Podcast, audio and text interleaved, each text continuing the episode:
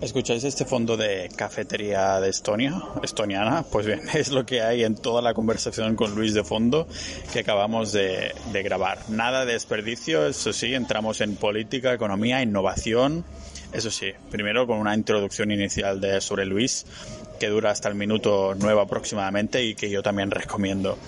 Ya me diréis si os ha gustado este formato, pero ya que está aquí conmigo, que Luis está aquí conmigo en Tallinn, hemos decidido darle este toque totalmente informal. Así que abrimos la puerta al jardín. Bienvenidos al podcast multidisciplinar donde hablamos de todo de Pau Ninja.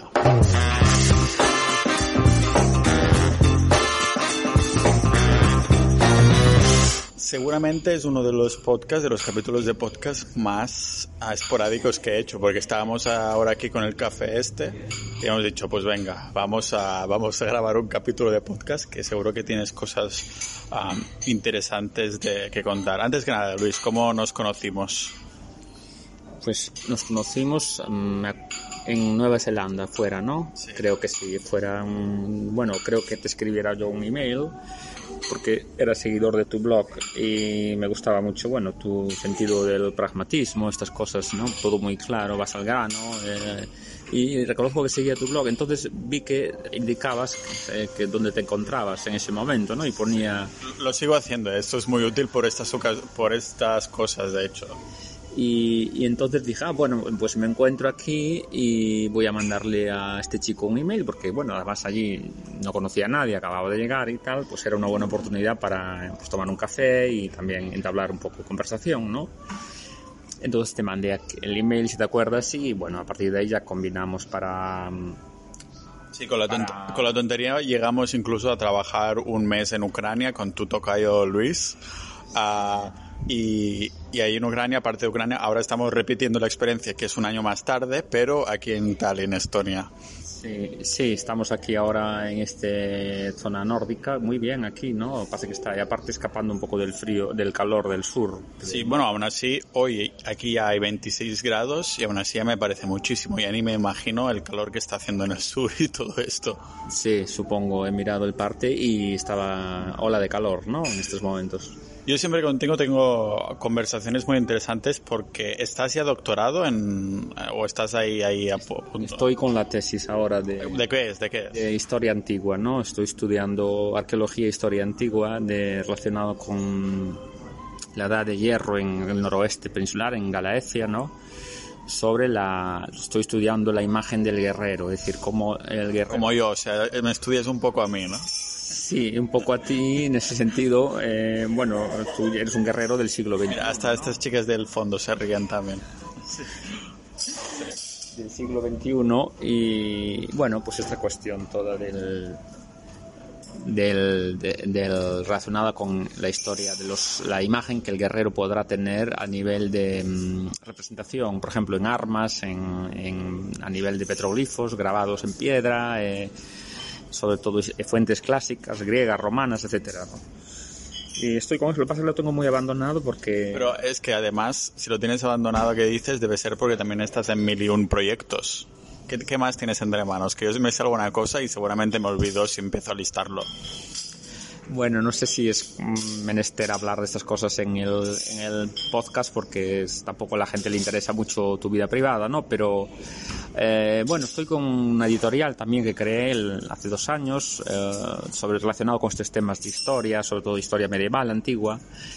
Y es- sacamos un libro el año pasado de un chico allí que hizo un trabajo muy bueno sobre historia antigua y ahora vamos a sacar un libro en Galicia que es la tercera edición del Reino Medieval de Galicia de Anselmo López Carreira, es un autor allí muy consagrado, ¿no? Y bueno, pues es un libro que está, mm, estamos trabajando en él ahora. De hecho, aquí lo tengo en el ordenador para trabajar en la, la corrección de texto y todo esto. Y la idea es sacarlos pues del verano, ahí en septiembre, octubre, ¿no? Entonces estoy centrado en esto que da trabajo porque tienes que preparar los, la maquetación y toda la historia. Y después también, claro, a nivel de... Organizo también a partir de octubre cursos en Galicia de antropología, ¿no? Y de historia. Sobre todo la este año pretendemos el de antropología hacerlo más largo, de 6-7 meses, que coja ya casi todo el curso académico. Y después trabajo con rollos de que no tiene nada que ver con esto, ¿no? Porque es relacionado con el mundo de la motocicleta y empresas familiares, de eh, hacemos unos kits de restyling y todo esto, ¿no? También hay más coworking, también lo de los ríos, ¿no? Lo de las Ah, canoas. rafting, sí, también tengo una empresa que hacemos eh, rafting, estas actividades del turismo activo, deportivo, ¿no? Allí en el río Ulla, que es un sitio muy bonito, os recomiendo, si vais por allí por Galicia, el río Ulla es Red Natura, es un parque natural, y hacemos bajadas de rafting y, bueno, otras actividades también, quads y estas cosas, ¿no? El coworking, que estás ahí para meterte, ¿no? También. También estoy intentando montar un, un coworking, sí, a ver en Santiago, la zona de Santiago allí, a ver si para trabajar eh, con más gente y tal. a no nos olvidemos tampoco, ya que todo esto es top Galicia, todo pasa en Galicia, también ah, el partido. y un partido político también estoy. ¿Cómo? Pero te das cuenta de la, de la lista enorme que tienes. Es una lista tremenda, pero me da pena porque a veces no puedes atender a todo bien, ¿no? El día tiene 24 horas y, es imposible, es imposible. Por eso, en parte, vengo para aquí ahora, este mes que estoy contigo, para desconectar, porque me permite centrarme mucho más, ¿no? Porque allí tu mente está, digamos... En mil y una cosas. distorsionada, ¿no? Eh, tienes mucho ruido. Entonces aquí, como estoy, sé que no tengo mucho más que hacer que esta rutina que se establece, ¿no?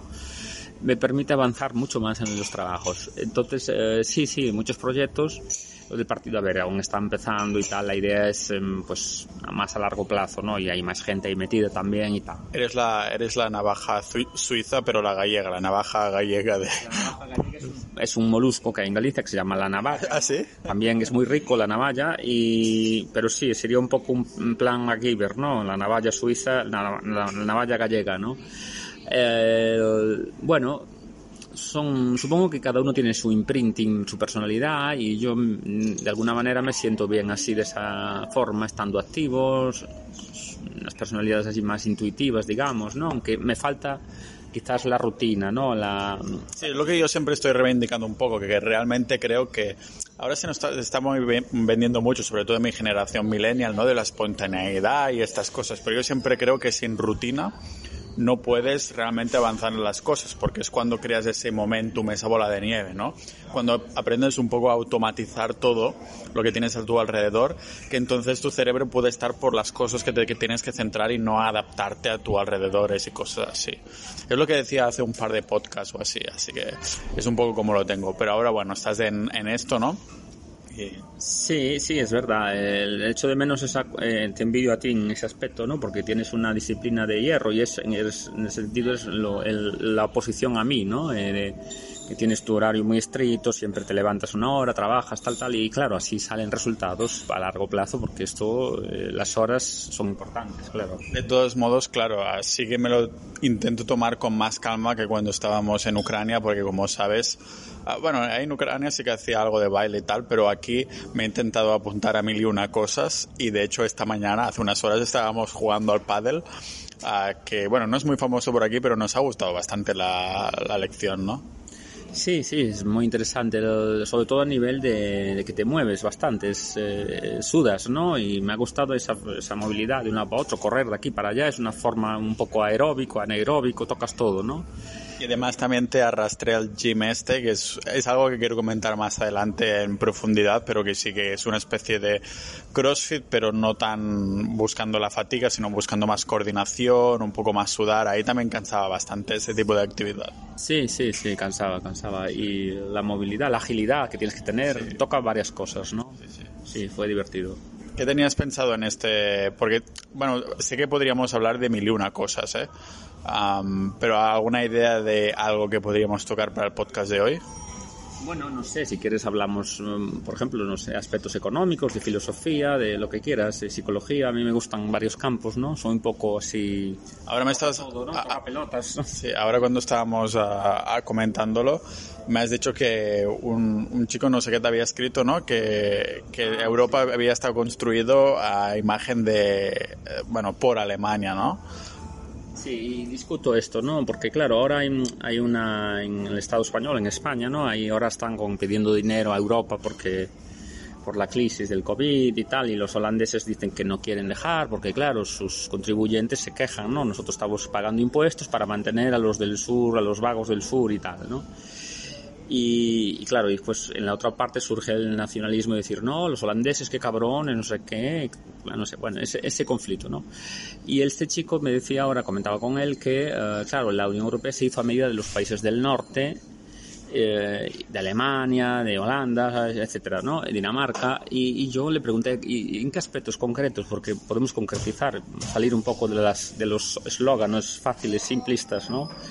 Porque claro, tú eh, comparas los datos objetivos, ¿no? Hay un libro muy bueno de un, eh, se llama España Capital París, ¿no? Yermabel es el autor, eh, no sé si es de Barcelona, que, por ejemplo, Alemania tiene 80 millones de habitantes, ¿no? Y tiene la mitad de aeropuertos que España. La mitad, ¿eh? y, hacer un aeropuerto cuesta muchos millones, ¿no? eh, tiene menos kilómetros de autopistas, tiene menos kilómetros de tren de alta velocidad, cuando duplica en, población, pero si tú te vas a, por ejemplo, Francia, que también tiene más población, no sé, la población creo que tiene 60 millones o por ahí anda, ¿no? Y tiene más superficie incluso que a nivel eh, kilómetros cuadrados. También tiene 25 aeropuertos, tiene muchos menos kilómetros de tren de alta velocidad, tal. Es decir, eh, hay que analizar también en qué hizo España desde el 86 que entró en la Unión Europea, en qué gastó el dinero que llegaba de Europa, porque llegaron muchos millones de Europa en los fondos estructurales, fondos social europeo, etcétera. Claro, si tú te gastas los millones europeos en hacer aeropuertos con capacidad nula, algunos incluso han tenido que cerrarlos porque no tenían ni aviones, ni tráfico, ni nada. Si tienes los trenes eh, de última generación, pero desocupados, con el 10% de ocupación, las autopistas sin coches, etcétera, eso es, significa eh, quebrar un país, es decir, estás invirtiendo en cosas que no dan ningún resultado para el futuro. Claro, es lo que comentábamos el otro día, con tanto, con la caída ahora del PIB, encima con la deuda que está subiendo un porrón, que en, nada estamos, estamos ya pisando los talones a Italia en cuanto a la deuda eh, del PIB. Y todo esto, ¿No está realmente quebrada ya España, pero está encubierta? ¿O cómo, funciona realmente? ¿O cuánto queda por porque quiebre, no? Sí, no sé si quebrada, porque mejor, claro, mejor ahí hay una, solidaridad europea en ese aspecto de, bueno, pues ayudar y tal, que está bien, ¿no? Yo lo defiendo, pero el problema es cuando tú no haces las cosas correctamente. Por ejemplo, vamos, ponemos por el ejemplo de Portugal ahora, ¿no? Que yo allí en Galicia me coge cerca porque tenemos muchísima relación, hay una euroregión, Galicia Norte Portugal, que es de las más dinámicas a nivel europeo, ¿no? Que coge casi 7 millones de habitantes. Y Portugal, por ejemplo, eh, si os consultáis el Europea, European eh, Innovation Scoreboard 2019, el último de este año, ¿no? El, hay un, bueno, pues un panel de innovación en Europa, ¿no? Eh, es el número uno en Europa en innovación en pequeñas y medianas empresas, es decir, supera a todos, incluso a los países nórdicos, ¿no? Es, ¿Por qué? ¿Qué han hecho ellos? Han dicho, bueno, no podemos ser buenos en todo, ¿no? Vamos a apostar por algo que creemos que puede ser interesante para el futuro, porque las pequeñas empresas son las que generan la mayor parte del empleo y sobre todo también lo que es pequeño hoy puede ser grande mañana, ¿no? Entonces vamos a ser buenos en un aspecto, en un indicador, y en este indicador vamos a petarlo, ¿no? Entonces han apostado muchísimo ahí eh, y y hoy en día, eh, bueno, pues crear una empresa, una pequeña empresa en Portugal están destacando muchísimo y tienen muchas facilidades y, bueno, empresas muy creativas, con mucho valor agregado, etcétera. ¿Qué se ha hecho? Yo hablo del caso de Galicia, pues eh, el repartir un poco así dinero como una lluvia, así, un poco para aquí, otro poco para allá, pero sin ningún criterio, ¿no? Un poco repartir así como llega el dinero de Europa, como no es nuestro, bueno, así, pero sin, no hay una estrategia, no hay nada, ¿no? Y eso sumado a aquella cuestión que hablamos de las infraestructuras, sobre todo eso es un poco debido al centralismo radial madrileño, ¿no? Porque los aeropuertos han hecho para tener un hub en Madrid del Barajas, ¿no? Y tener después pequeños aeropuertos, aunque el caso de Barcelona es diferente, ¿no? Pequeños aeropuertos alrededor que todos tengan que pasar por Madrid para hacer escala, no sé qué. Pero es que hoy en día eso es inviable. En Galicia nosotros no necesitamos ir a Madrid para coger un avión, tenemos a Porto dos horas, ¿no? Y tenemos conexiones con 60 países. Es que no tiene sentido. Entonces, eh, las autopistas igual, por ejemplo, hablamos siempre del eje mediterráneo, tal, que para eh, no hay las mercancías tienes que pasar por Madrid, ese tipo de cosas, ¿no? Entonces, el criterio es más político a veces que económico y social. Y cuando tú primas lo político a lo económico, pues el desastre está asegurado.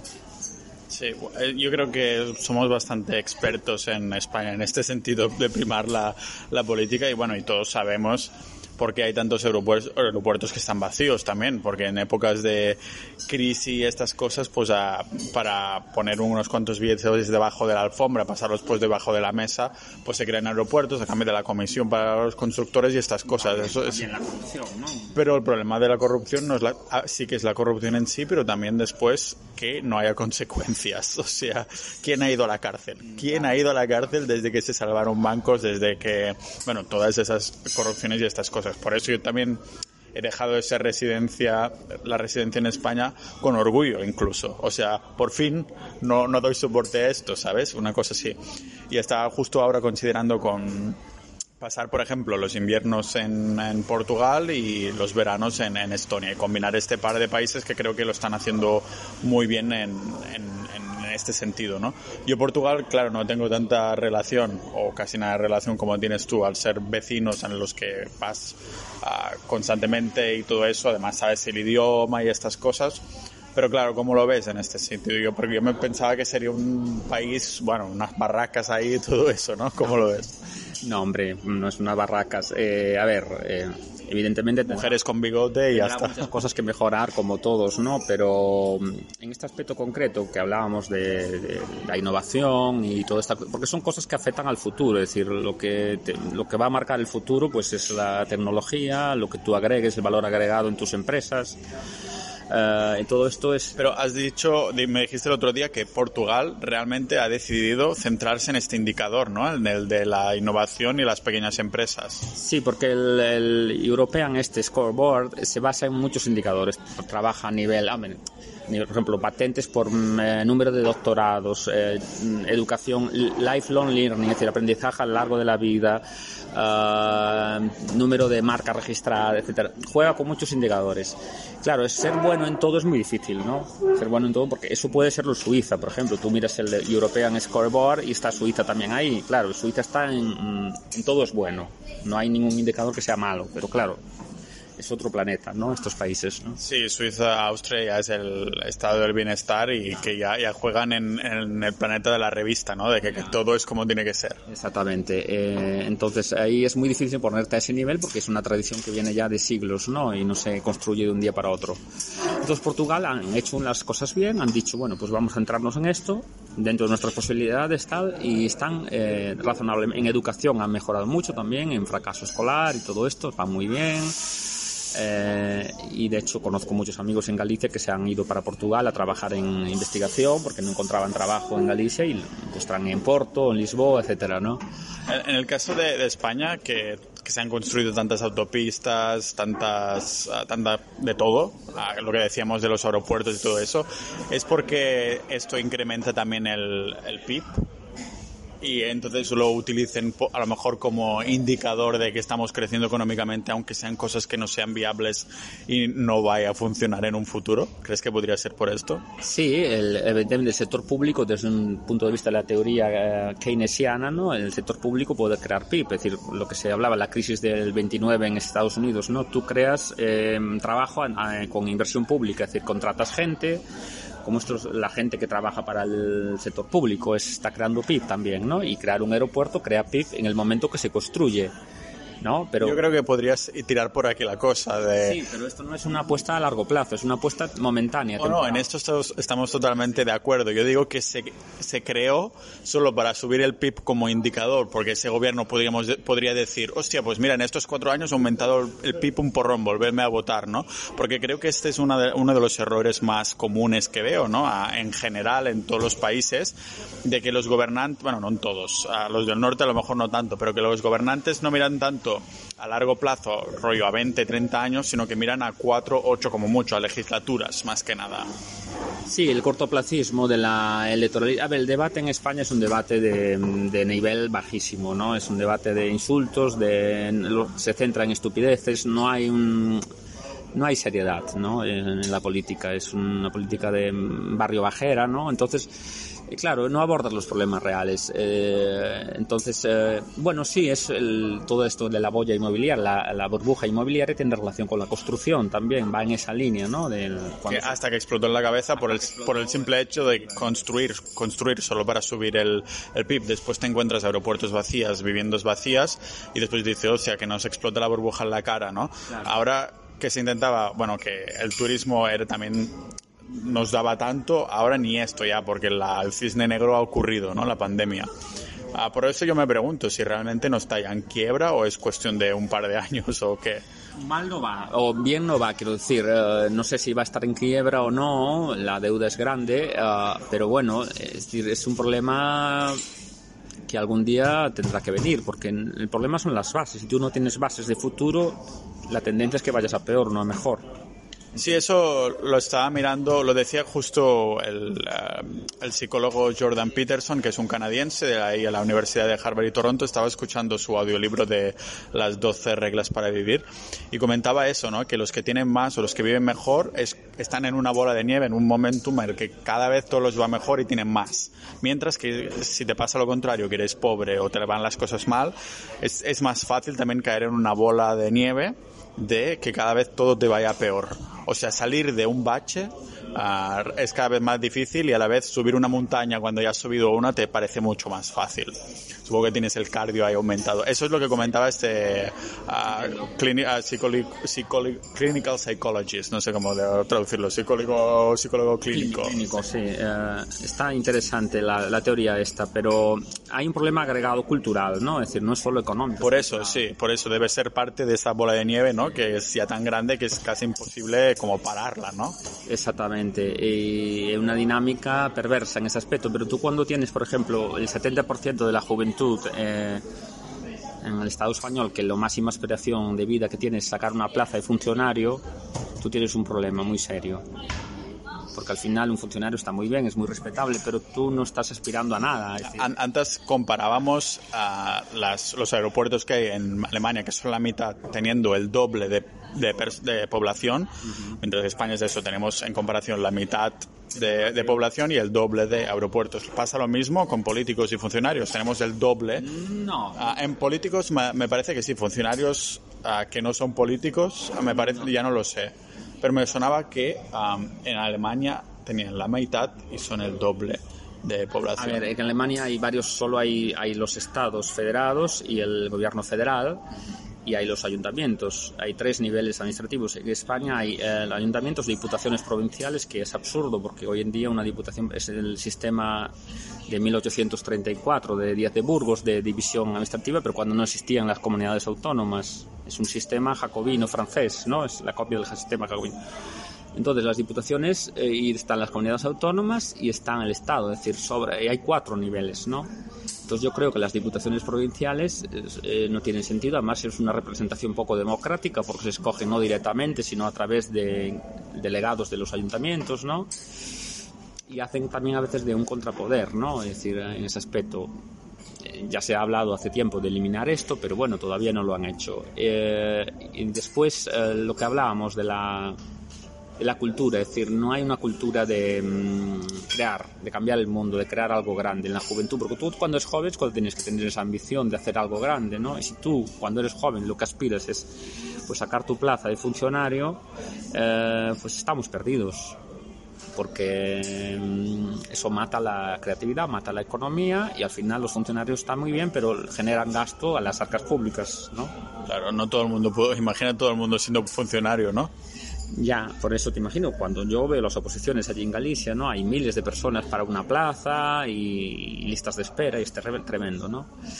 Entonces, eh, todo eso, esa mentalidad del despilfarro, de la poca austeridad, de, la poca capacidad de, de, querer emprender, de querer, está mal visto, no es prestigiado socialmente, no, no se ve bien, ¿no? Y después también tú cuando emprendes tienes que tener una formación, es decir, no puedes emprender sin estar formado. Tú para ser médico tienes que tener un título, psicólogo, eh, tienes que tener una formación. Es, hay que saber, no es fácil esto, ¿no? Es muy competitivo el mundo este. Entonces no sé en ese aspecto cómo, También hay la otra cara de la moneda, que son estas nuevas generaciones que todo el mundo se dice, alguien se crea un blog y ya dice que es emprendedor, ¿sabes? También he, visto bastantes de estos. Yo, no puedo crear un blog y decir que soy emprendedor porque estoy ganando unos 4 céntimos, o aunque sean 10.000, o sea que no... No está mal, mejor que haga eso que no haga nada, ¿no? Es un paso y tal, puede servir de aprendizaje, como dicen en Estados Unidos, ¿no? Si tú no has fracasado muchas veces, no, no nos vales, ¿no? Pero hombre, sería mejor no, no, pero sería mejor no fracasar directamente, ¿no? O sea, aprender más lentamente y no fracasar ya que estás. O sea, yo creo un proyecto que a lo mejor no, no sale del pozo del todo, pero que no tengo que fracasar por, para que me salga este proyecto. A lo mejor simplemente tarde mucho tiempo y voy pivotando sobre mi idea. Cuando veo que no funciona, pues la hago pivotar. No dejo que fracase y me empobrezca un poco, ¿no? que es un... pero, pero, tú para hacer eso tienes que tener una experiencia y una formación para saber lo que es pivotar, que tienes que pivotar, que tienes que hacer esto, etcétera. Unos criterios, ¿no? Es decir, no vale así llegar a la sin saber nada y ya voy a pivotar. Supongo que hay tipos de ideas y cosas así que sí que puedes lanzarte a la piscina. O sea, depende de la cosa que quieras crear. Lógicamente, si quieres crear un nuevo coche, un mega innovador, no creo que puedas lanzarte a la piscina. Necesitarás información de, ingeniero o lo que sea, ¿no? Tienes que partir de tus recursos. Claro, pero si, si tienes otro tipo de idea que es más sencilla, pero más rompedora, para decirlo así, yo creo que sí que es más probable que puedas lanzarte ahí a la piscina y experimentar un poco en plan que si proveedores, que si, no sé, distribución, que si yo creo que aquí sí que entra un poco el factor mm, individual, ¿no? De, de, cada, de cada idea o de cada demás. Lo que sí me sorprende es esto de, de Portugal, que yo no lo sabía, que se, que se han centrado en esto del factor innovación, y al fin y al cabo es lo que ha hecho que Estados Unidos esté ahora mismo representando el 60% de la economía mundial, que es esta, este emprendimiento, este fuego que tienen dentro los emprendedores de ahí, ¿no? Que yo sé, y bueno, yo creo un poco que es ir hacia el capitalismo más brutal, ¿no? O sea que dentro del capitalismo pues se pueden tomar muchas variantes, muchas raíces. Yo creo que la que han tomado Estados Unidos es un poco la más hardcore, para decirlo así. Igual que puedes tener un capitalismo que es más sostenible, que es más uh, ecológico, que es más lo que sea pues han decidido tirar por la vía de el máximo posible en el menor tiempo posible. Uh, yo no sé si este es un poco el camino que Portugal podría ir a tirar o no. ¿Crees que son un poco más templados en este aspecto o qué? Bueno, Portugal, claro, se, se inserta en, la, en Europa, ¿no? Y en la cultura europea es diferente a Estados Unidos en este aspecto. El estado de bienestar es un, uh, pues, es algo que nadie discute, ¿no? Hay consenso, es transversal, ¿no? Entonces, eh, no puedes, eh, la cultura es muy diferente en ese aspecto. Pero sí tú puedes combinar esta cuestión europea del bienestar social, welfare, ¿no? Que tenemos, por ejemplo, los países nórdicos, como Dinamarca, como aquí mismo en Estonia, que está yendo muy bien, como tú sabes, ¿no? Puedes hablar tú mejor de esto que yo. Eh, o lo, con una mentalidad también eh, muy dinámica a nivel empresarial, de emprendimiento, de pequeñas empresas, de apostar por esto, combinar. Yo creo que es posible la combinación, ¿no? Sí, es como que si se puede pillar lo mejor en este sentido de la de innovación y a utilizar el europeísmo templado, para decirlo así, a lo mejor sí que se puede llegar a un sitio más... Sí, eso, eso sí que lo veo. Mm, yo creo que sí también, ¿no? Una combinación de lo mejor, al final es eh, las buenas prácticas de lo mejor de en cada, en cada lugar, ¿no? Copiarlo, eh, hay que copiar, tampoco es necesario inventar nada, ¿no? Está todo inventado. Sí. Rehacer un poco la, la, rueda, ¿no? A crearla con pinchos y cosas así, cosas más dinámicas que, que no crearla de nuevo. Bueno, si te parece, lo dejamos aquí por hoy. A lo mejor yo creo que podemos hacer alguno más, a ver cómo sale con el, el ruido de fondo. Esperemos que bien. Así que nada, gracias Luis. Nada, gracias a ti, Pau.